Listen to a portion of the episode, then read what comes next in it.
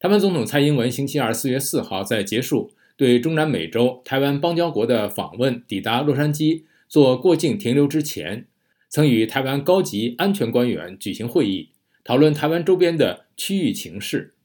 据台湾总统府发表的一份声明，蔡英文在离开伯利兹之前，通过视频与台湾高级安全官员举行会议，听取了有关整体区域情势的简报。路透社引述台湾总统府的声明说，总统要求相关单位继续掌握周边情势，并让出访的代表团继续实时掌握状况。台湾总统府的声明说，参加视频会议的官员包括陪同蔡英文出访的国安会秘书长顾立雄和外交部长吴钊燮，以及留守台北的国安局长蔡明彦。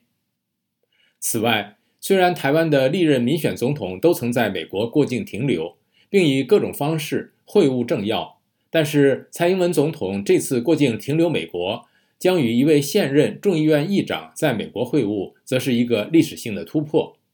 也正因为如此，而引起北京的强烈不满与抗议。蔡英文与麦卡锡星期三的会晤被称为一次私人会晤，但是这次会晤是在美中关系全面恶化的背景下举行的。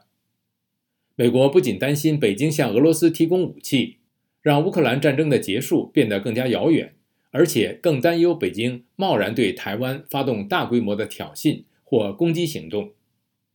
在蔡英文与麦卡锡举行会晤之前，中国政府星期三四月五号突然宣布要在台湾海峡实施联合巡航巡查行动。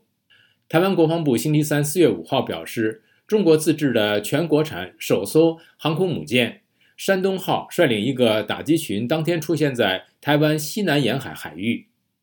此外，台湾军事新闻社星期三同样引述台湾国防部的消息说，截至星期三上午六时止的二十四小时中，共有十四架次的解放军军机侵扰台湾周边的空域，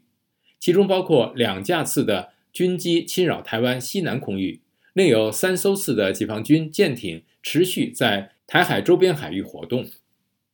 中国外交部发言人和中国驻洛杉矶总领馆连日来一再对拟议中蔡英文与麦卡锡的会晤表达强烈反对的立场，并且一再声称中方将密切跟踪事态发展，坚决有力捍卫国家主权和领土完整。